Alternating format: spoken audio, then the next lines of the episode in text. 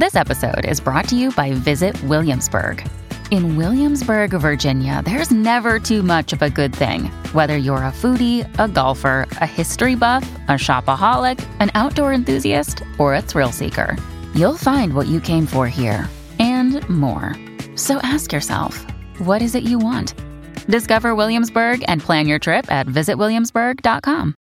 Hey, it's Ryan Reynolds, and I'm here with Keith, co star of my upcoming film, If, only in theaters, May 17th. Do you want to tell people the big news?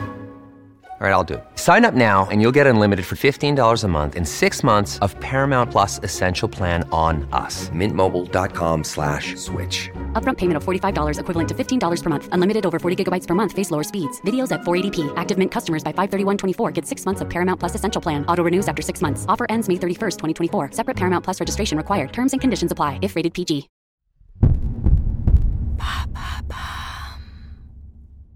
Sommes-nous tous égaux face à la dépression? Merci d'avoir posé la question.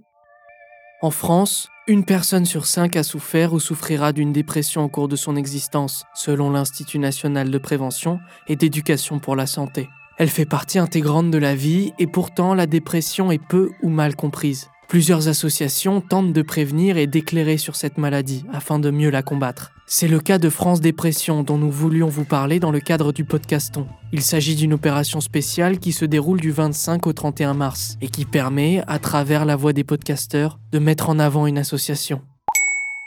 C'est quoi exactement une dépression? D'abord, il ne faut pas confondre dépression et coup de déprime. En effet, la dépression, contrairement à la déprime, est un véritable trouble psychologique. Elle se divise en deux grandes catégories, l'unipolarité et la bipolarité. Et oui, les personnes bipolaires sont en fait atteintes d'une certaine forme de dépression. Anciennement appelée maladie maniaco-dépressive, la bipolarité fait alterner le malade entre phase de dépression et phase d'hyperactivité. C'est d'ailleurs pour cela qu'elle est souvent perçue comme un dédoublement de personnalité, ce qui n'est pas le cas. Le trouble unipolaire, quant à lui, est la forme la plus traditionnelle de la dépression. Ce sont des épisodes longs, caractérisés par un vide physique et mental. Tout le monde peut-il être touché par la dépression?